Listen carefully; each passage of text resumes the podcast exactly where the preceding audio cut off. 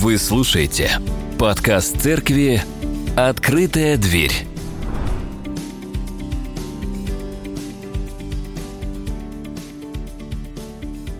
В нашем обществе сегодня принято быть благодарными. Говорят, люди дольше живут, если они благодарны. Поэтому верующие это в целом больше живут, потому что они более благодарны, да, потому что они, они знают, что они должны быть, и они знают источник, кому они должны быть благодарны. Поэтому благодарность живет в их сердце. Она является частью их природы с момента возрождения.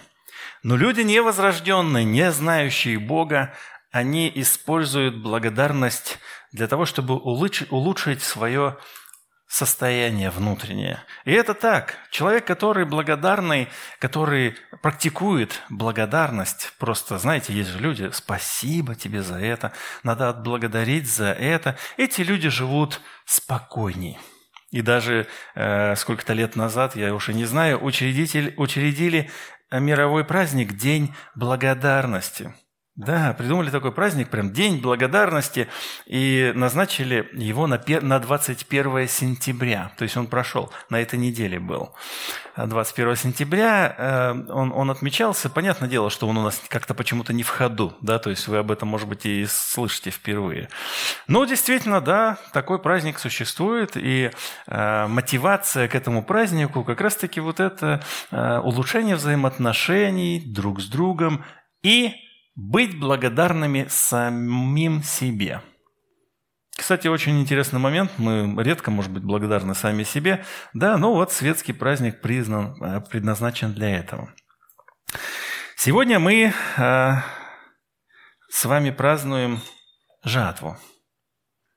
Понятное дело, что э, спорный э, ну, спорное сейчас это название этого праздника, потому что говорят, ну слушайте, где жатва и где мы? То есть мы же уже... Э, здесь можно поспорить, потому что мы аграрная с вами страна, продолжаем ей оставаться. У нас очень много чего растет, и мы этим пользуемся и кушаем. Мы с вами, может быть, не такие аграрные, как в прошлом. Да? Вы можете вспомнить, что в детстве, ну, люди постарше, в детстве вас отправляли пропалывать картошку или выкапывать, не дай бог, ее. Или обрабатывать от жуков, от этих колорадских. Ужасное дело, ты их собираешь, потом ты от них избавляешься. Или вот эти вот, э, помните, их личинки, их надо было раздавить. Сурово, да, но их надо было раздавить, потому что они вырастут, если их не раздавить. Или пройти попрыскать. То есть тогда никто из нас не спорил об этом. Итак, на самом деле праздник жатвы задумывался как настоящий день благодарности. Когда мы говорим спасибо Господу, потому что в Писании написано «За все благодарите, ибо такова о вас воля Божья во Христе Иисусе». Относительно благодарности мне нравится история, возможно, я ее рассказывал, но давайте я вам ее напомню. А, сел один фермер за стол в трактире, ну, за ужин с кем-то вместе ехал. Что, говорит, давайте возблагодарим Бога за эту пищу. А ему они посмеялись люди и сказали, это кто же сейчас это делает? Да? А вот. И он сказал, ну, у меня есть животные, и когда я их кормлю, они не благодарят Бога, они не поднимают голову наверх, и не благодарят ни меня, ни откуда это появилось. Поэтому Давайте будем благодарить, понимая источник, кто является источником всех благ. Благодарность – это, запомните этот тезис, благодарность – это часть божественного цикла, в который мы помещены. Человек и Бог – действующие лица этого цикла. В ответственности человека правильно понимать ситуацию, в которой он находится, со стороны Бога милость и спасительная благодать. Так почему же вообще мы говорим о жатве? Потому что Бог однажды своему народу сказал, «Справляй праздник жатвы первого урожая засеянного тобой поля, справляй праздник сбора плодов на исходе года, когда соберешь с полей весь урожай». Мы с вами часто слышали и знаем, что э, земля в которую вошел Израиль, это земля обетованная, земля полная, а, полная плодов. И даже мы видели с вами и детям на воскресной школе рассказываем, когда разведчики, посланные э, Моисеем разведать, что за земля, они вернулись с огромными плодами, которые несли два человека. Это был плод виноградный. То есть это было просто колоссально. И они говорят, эта земля полна молока и меда. Молока – это значит овцы, шерсть, мясо. Мед – это значит плоды, которые выдавливаешь, они сладкие, и ты их кушаешь на протяжении всего времени. И да, так и есть. Это действительно место, где текло молоко и мед, и она действительно могла быть плодородной. Когда один момент, когда были осадки, когда шел дождь. Если была засуха, то питаться было практически нечем – Помнится, мы с детьми ездили не один раз в южную страну, Египет. Да, это то, как раз где топтались эти на, на, на, э, народ, народ израильский, протаптывались и двигались в сторону израильскую, э, палестинскую. Там небольшая разница в жаре, в, во всех этих пусты пустыни. Она какая есть, такая есть. И попить негде. Я хорошо помню это нытье своих детей – когда ты их ставишь сфотографироваться возле памятника, которому 4-5 тысяч лет, ты думаешь, вот это будет память, вот это им должно быть сейчас хорошо. Баба, когда мы к бассейну доберемся? Вечером. А в это время лица красные, жарко. И вот на самом деле, проезжая мимо мимо э, долины Нила того же, да, ты видишь, что там зелень, там хорошо, потому что там рядом вода есть. Вот примерно такая же ситуация была в Палестине. Идет дождь, и вот эти горы и все остальное, это все зеленое. Зелень кушает овцы. Они производят молоко, шерсть и так далее. Успевает расти и пшеница. И много чего успевает быстро, можно было собрать несколько урожаев, и тогда земля плодородная, если идет дождь. И вот Бог их предупредил заранее, что если вы будете слушать заповеди мои, которую заповедую вам сегодня, любить Господа Бога вашего и служить Ему от всего сердца вашего и от всей души вашей, то дам земле вашей дождь свое время – ранний и поздний, и ты соберешь хлеб твой, и вино твое, и елей твой, и дам траву на поле твоем для скота твоего, и будешь есть и насыщаться». То есть они должны были жить, то есть он их поместил в такое место, где они живут в полной зависимости от наличия дождя. А дождь стоит в зависимости от того, насколько они верны Богу. Что же будет, если они будут Богу неверны? Тогда он говорит, берегитесь, чтобы не обольстилось сердце ваше, и вы не уклонились и не стали служить иным богам и не поклонялись им. Тогда воспламенится гнев Господа на вас, и заключит он небо, и не будет дождя и земля не принесет произведений своих, и вы скоро погибнете с доброй земли, которую Господь дает вам».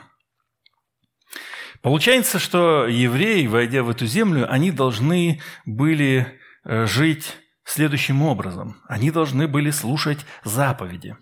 То есть они не могли просто так начать жить, как ни в чем не бывало. У них был, были уже заповеди, которые они должны были слушать и исполнять. Они еще должны были любить Господа. Если они отворачиваются от Него и выбирают себе какого-то идола для поклонения, а мы знаем из истории Израиля, мы сейчас читаем очень много этих интересных моментов, что они вроде бы только что верны, только что видели чудеса, но тут же поставили памятник тельца. Только что они были верны, э, захватили всю землю – но тут же начинают поклоняться местным божествам. И поэтому Бог насылает на них филистимлян, амареев, которые начинают их давить и не давать им нормальной жизни. Но также мы знаем, что в истории Израиля бывают времена, когда Бог заключал небо. И тогда многие годы не было дождя. А это все. Это значит просто нет ничего. Нет дождя нет ничего. И еще должны были они ему служить от всего сердца и всей души. И мне вот интересно, а чем мы с вами отличаемся вот с того, что я прочитал? Слушать заповеди, любить Господа и служить Ему всем сердцем своим. И если они так делают, то по итогам, то по итогам они наблюдают урожай. Они снимают вот этот урожай, который мы с вами прочитали, и у них тогда наступает праздник – то есть они подводят итог не только плоду, но и своей жизни, своей деятельности, как они прожили этот год. Мы были верны, и Бог нас благословил. Под конец года они празднуют праздник, называемый Кущий. И Бог говорит, праздник Кущий совершая у себя семь дней то есть, когда соберешь гумна твоего и источила твоего, все-все, когда сделаешь, празднуй, и веселись в праздник твой ты, сын твой, дочь твоя, и раб твой, раба твоя, и левит, и пришелец даже, и сирота, и вдова, которые в жилищах твоих. Семь дней празднуй Господу Богу твоему на месте, которое сберет Господь твой, чтобы призываемо было там имя Его. Ибо благословит тебя Господь Бог твой во всех произведениях твоих и во всяком деле рук твоих, и ты будешь только веселиться. Веселье. Мы наблюдаем веселье и делаем вывод о том, что это признак изобилия. Признак того, что Бог благословил народ. Хороший, веселый праздник кущий – это закономерный результат хорошо прожитого года во верности Ему. Однако смысл праздника, о котором мы сейчас говорим, мы совмещаем сейчас все вместе, жатву, праздник плодов и кущей в одно целое, акцентируя внимание на последнем, когда все собрано уже, и когда люди празднуют вот эти семь дней. Смысл праздника заключался в том, чтобы обратить внимание на Господа – подающего благодать своему народу.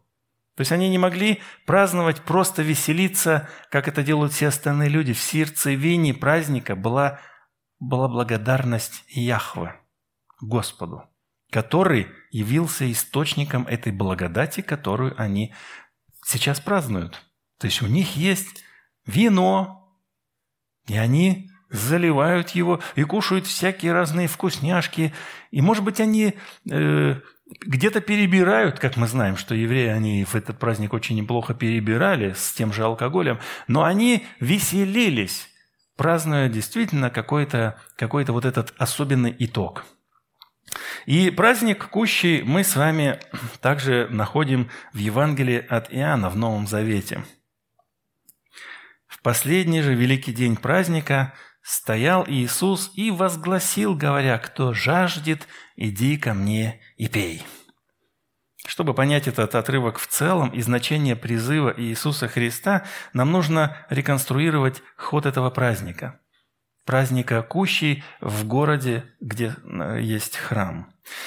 Давайте представим, что в храм, естественно, стекается очень много людей – все хотят праздновать. Это великий, большой праздник. Очень много народа. Там, где был Иисус, одновременно с Ним было толпы, толпы людей.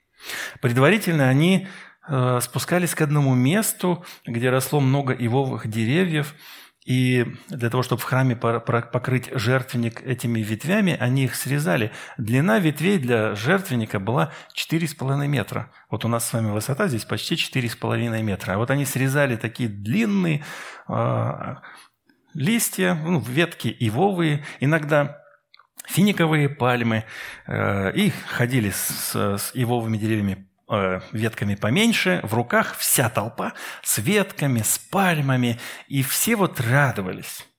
Вот, в руке у каждого было вот это вот ведь, праздник, праздничная ведь.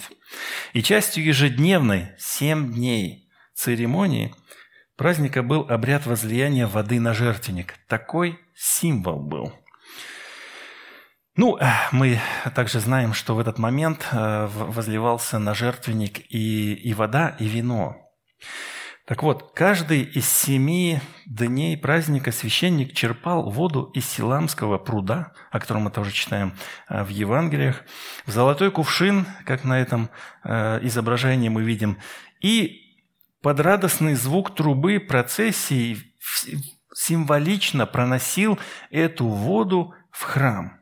Там эта вода переливалась в специальную чашу рядом с жертвенником, и там было несколько носиков в этой чаше, и вот эта вода выливалась сначала на поверхность жертвенника, а потом дальше специальный глубокий колодец под ним. Эти символические церемонии совершались в знак благодарения за Божью милость, даровавшую воду в прошлом, и здесь упоминание э, в сознании э, празднующих людей – это извлечение воды Моисеем из скалы в пустыне. Это чудо, и знание об этом чуде жило в сознании каждого верующего человека. А затем это как знак благодарности за то, что в этом году дождь проливался. И в эти годы дождь проливался. И, естественно, эта церемония и возлияние воды на жертвенник было одновременно и молитвой о дожде на предстоящий, на будущий год. Люди хотели в будущем тоже иметь урожай. И вот когда вносили а, золотой сосуд с водой, то трубили трубой протяжно, прерывисто, протяжно, то есть э, это такое музыкальное сопровождение, знак праздничного ликования, и все радовались.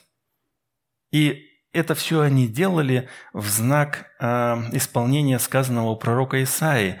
«И в радости будете почерпывать воду из источников спасения». Этот символизм, он еще и э, отсылает нас в книгу пророка Исаии. Семь дней, каждый день, торжество, веселье, интересно. Восьмой день празднования считался особенным – о нем и идет речь в том отрывке, который мы с вами прочитали из Евангелия от Иоанна, когда Иисус пришел в храм. Почему этот день особенный, мы читаем в книге Левит. В течение семи дней приносите жертву Господу. восьмой день священное собрание да будет у вас. И приносите жертву Господу – это отдание праздника. Никакой работы не работайте. Восьмой день также сопровождался звуком труб, ликованием, весельем. И вот среди всего этого веселья, шума, гамма, трубного рева Иисус громко кричит «Кто жаждет, иди ко мне и пей». Нам с вами это непонятно. Но всякие, кто услышал эти слова Иисуса, поняли, что Он указывает на сердцевину символа. Кто дает воду? Воду дает Бог. Кому они молились? Они молились Богу благодаря за то, что Он давал им дождь. Кому они молились о том, чтобы дождь у них был в последующие годы? Это Бог, Господь. И вот Иисус говорит, кто жаждет, иди ко мне и пей. И всякий, кто услышал эти слова, а, они поняли, что Он есть спасение, Он есть источник. И поэтому часть народа сделали выводы о Нем. Помните, мы читали, они говорят, Он точно пророк. Это Христос, это помазанник. Итак, давайте еще раз представим эту картинку. Время утреннего жертвоприношения – Священное собрание, множество народа с ветвями в руках веселятся, празднуют протяжно, кратко, протяжно, взывают трубу, и в этот момент с видного места громко кричит всем Иисус, что все замолкают. «Кто жаждет, иди ко мне и пей!» Воцаряется тишина. Огромная толпа в храме, воцаряется тишина, и все смотрят на, на него – а он продолжает очень громко говорить, «Кто верует в меня? У того, как сказано в Писании, из чрева потекут реки воды живой». Он сделал кульминацию праздника, центром которой поставил себя, в центр который поставил себя. Народ через все это действие в течение семи дней молится Богу, благодарит за прошлое и просит о воде в будущем, и Иисус дает ответ. Здесь и сейчас Он им дает ответ на эту молитву. И праздник урожая обретает новое значение. Подаятель всех благ – это Иисус. Он – спасительный источник. Когда я читаю этот отрывок, то мне, вот эту историю с Иисусом, мне вспоминается один отрывок из «Мудрости», книги, которая была написана, написана очень давно, и звучит она так. «Премудрость возглашает на улице, на площадях возвышает голос свой». В, глаз, в главных местах собраний проповедует при входах в городские ворота, говорит речь свою. Здесь, на самом деле, мы видим еще один образ, образ премудрости – а премудрость – это атрибут Божий. Премудрость, о которой э, мы читаем в притчах, это она сотворила премудростью, все Бог сотворил. Таким образом, мы видим э, ясно и неясно центральную роль Иисуса вот в этом событии как таковом. Как уже было отмечено раньше, в праздник Кущи проливалась вода, воспоминание того момента, когда из скалы Моисеем была извлечена вода. И вот как апостол Павел различа, различа, разъясняет нам значение этого события. Давайте прочитаем. «И все пили одно и то же духовное питье, ибо пили из духовного последующего камня. Камень же был Христос». И здесь мы видим, что в центре – Христос. То есть апостол Павел переосмысливает, интерпретирует и понимает уже, и он правильно понимает то, что Иисус сказал, «Придите ко мне, пейте, я источник». И тогда Павел говорит, так все пили из этого источника, это был Христос. Событие извлечения воды из камня Моисеем неоднократно описывается в псалмах. Когда мы читаем, люди к этому возвращаются, воспевают это великое чудо Божье.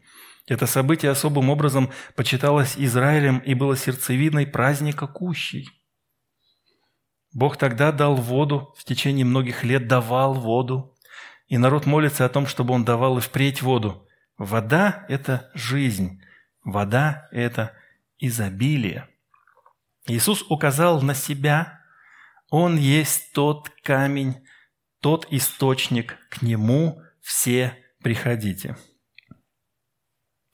В этот день мы с вами празднуем некоторые итоги года. У нас с вами итог года, конечно же, смещен не, с, не, не по снятию урожая, а по снятию результатов календарного года. Да, то есть есть люди, которые от месяца в месяц получают зарплату. Есть люди, которые от месяца в месяц получают какие-то дополнительные начисления. Но есть особые люди, которые получают особые начисления по итогам года, по итогам ближе к концу первого квартала, потому что когда подводится весь итог года финансовый, эти люди могут получить свои премиальные. То есть, понимаете, у всех сейчас все это растянулось и дотянулось даже до весны.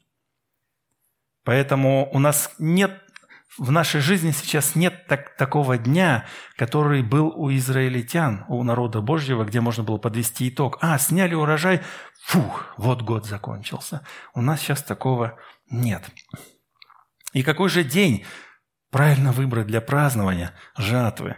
Традиционно евангельские церкви выбрали последнее воскресенье сентября для того, чтобы праздновать жатву, и поэтому мы сегодня ее празднуем. Можно и в октябре, в начале, но совместить это, совместить это с причастием получается сложно, тем более, как мы долго с вами проводим причастие. Поэтому мы выбираем именно этот день, уже очередной год для того, чтобы подвести некие итоги и сказать спасибо. Сегодня хороший день, чтобы отпраздновать эту возможность. Отпраздновать возможность получить благо из этого чудного источника. Одновременно этот день является приглашением для всех тех, кто еще не знаком близко с Иисусом. Приходи к Нему и обрети вечный источник жизни. Если обратить внимание на вторую фразу Иисуса в этот кульминационный момент, звучит она так. «Кто верует в Меня, у того, как сказано в Писании, из чрева потекут реки воды живой». И этот отрывок очень часто смущает людей. Что это значит? Я пойду в туалет. Что это? Как это? Нет, совсем не так. Здесь становится очевидно, что Иисус закладывает прочное основание для нашего служения близким. Когда мы приходим к Иисусу и пьем из Него жизнь, то и сами становимся источниками Его жизни для других. Мы не должны упускать этот момент из виду. Очень важный момент служения другим. И, конечно же, вы знаете эту историю Генесарецкого озера и Мертвого моря. Все говорят, что есть рыба и жизнь в озере Генесарецком, потому что оно проточное, потому что оно получает и отдает. Но нет жизни в Мертвом море, потому что в него входит источник – а оттуда не выходит никуда. Поэтому море мертвое. Это хороший образ для нас, когда мы получаем благодать Духа Святого, и мы отдаем эту же, являемся источником воды живой для других людей, то тогда мы живем. Если мы замыкаем, закрываем возможность отдать воду, то есть отдать любовь и жизнь Иисуса тем людям, которые нас окружают, то мы умираем – в связи с этим упоминанием и Иисусом жатвы в ином контексте становится понятным жатва – это сбор человеческих душ для Бога. После всего избрал Господь и других семьдесят учеников и послал их по два перед лицом своим во всякий город и место, куда сам хотел идти, и сказал им, «Жатвы много, а делателей мало. Итак, молите Господина жатвы, чтобы выслал делателей на жатву свою. И тут жатва обретает еще дополнительный оттенок. С одной стороны, благодарность кому? Иисусу. В центре жизни, в центре праздника является благодарность Господу, благодарность этому источнику. Но при всем при этом он закладывает фундамент, он говорит, становитесь источником для других, источником благодати и двигайтесь в этом направлении. Но и выводит на новый уровень праздник жатвы, говоря о том, что жатва, вот мы сейчас празднуем подведение итогов года, результат, да, но на самом деле я призываю вас, чтобы вы сделали жатву для Господа. И молитесь о том, чтобы Он выслал делателей на жатву свою. Чтобы понять этот отрывок – мы должны рассмотреть его в контексте. И ближайшим контекстом является отрывок о призыве Иисуса быть делателем царства. Этот отрывок нам не понравится читать. Нам не нравится читать такие отрывки, сразу предупреждаю. Случилось, что когда они были в пути, некто сказал ему, «Господи, я пойду за тобою, куда бы ты не пошел». Иисус сказал ему, «Листицы имеют норы и птицы небесные гнезда, а Сын Человеческий не имеет, где преклонить голову». А другому сказал, «Следуй за мной». Тот сказал, «Господи, позволь мне прежде пойти и похоронить отца моего». Но Иисус сказал ему, «Предоставь мертвым погребать своих мертвецов, а ты иди, благовествуй Царствие Божие». Еще другой сказал, «Я пойду за тобой, Господи, но прежде позволь мне проститься с домашними моими». Но Иисус сказал ему, «Никто, возложивший руку свою на плуг и озирающийся назад, не благонадежен для Царствия Божия». Настоящий делатель – это тот, кто готов быть благовестником для Царства Божьего во всяких обстоятельствах. Это совсем не про то, что мы с вами часто слышим или думаем, может быть. Но у меня сейчас такой период жизни, поэтому я поживу чуток для себя.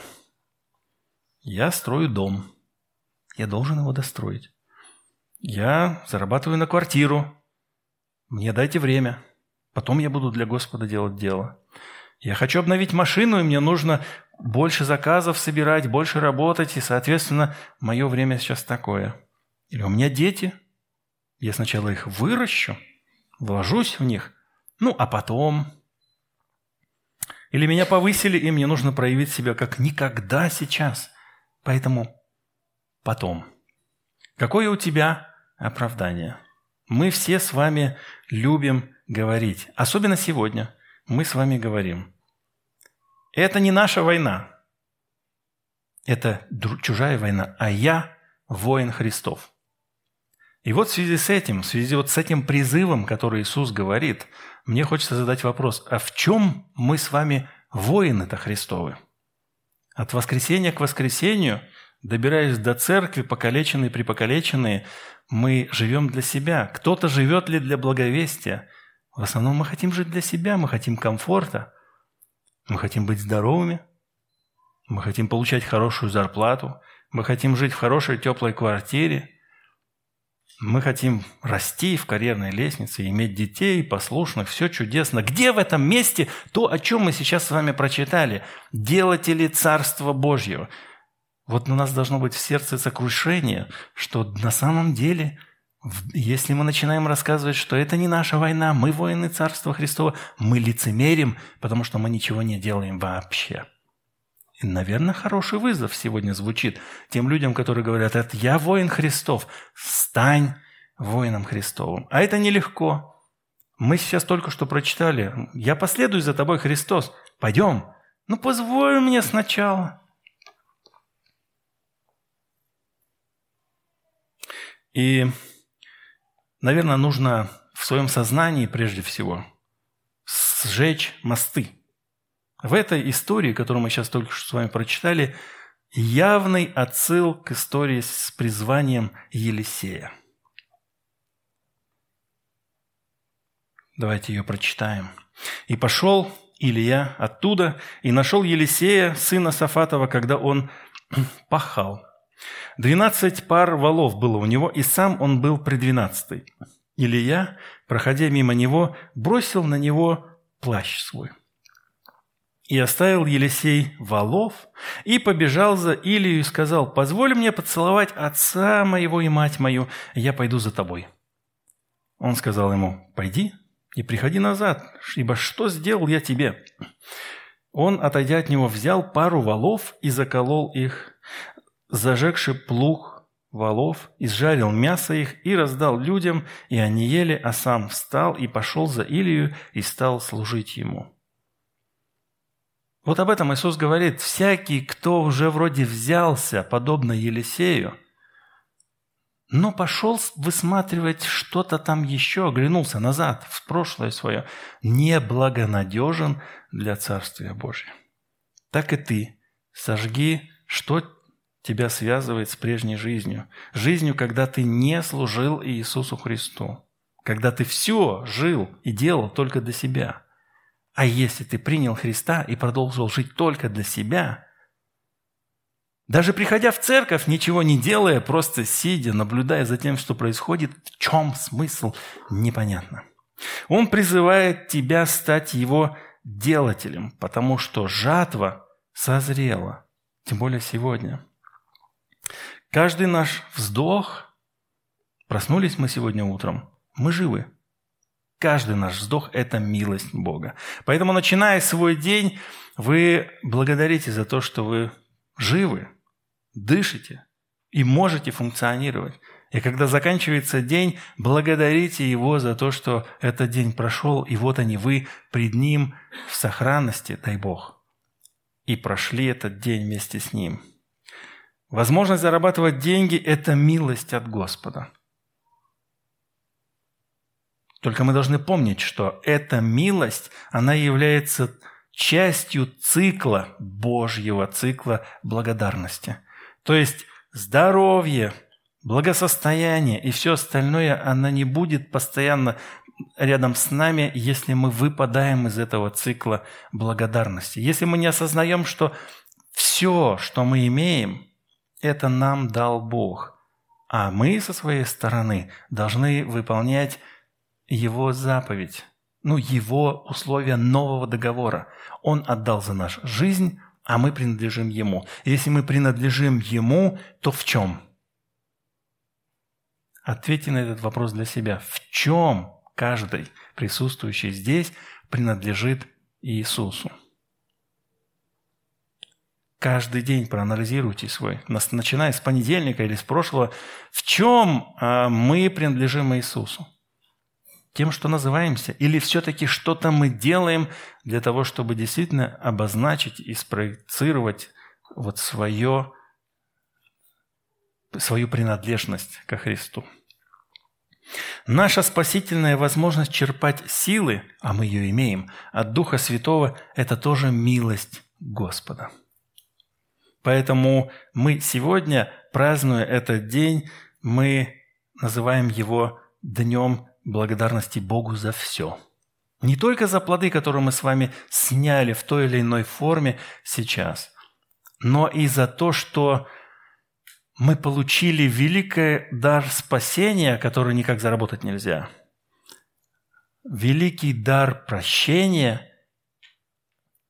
Хочу, хочу еще раз сказать, дар прощения. Потому что когда мы с вами и продолжаем еще жить, или, возможно, мы делали что-то нехорошее в своей жизни, то мы прощены. А когда мы несовершенные еще где-то спотыкаемся на пути к Царству Небесному, и мы обращаемся к источнику благодати, к Иисусу, Он нас прощает, дарует благодать. Потому иногда люди смотрят на себя и говорят, да я недостоин. Ты достоин, ты прощен, прощена. И поэтому сегодняшний день это хороший день, чтобы от всего сердца поблагодарить Господа за все то, что было в твоей жизни. За день обретения спасения, твой личный день победы. Когда? Помните, когда совершился ваш личный день победы, когда вы отдали свою жизнь Христу, и когда Он победил в вашем сердце, и вы получили свободу. Этот день надо праздновать.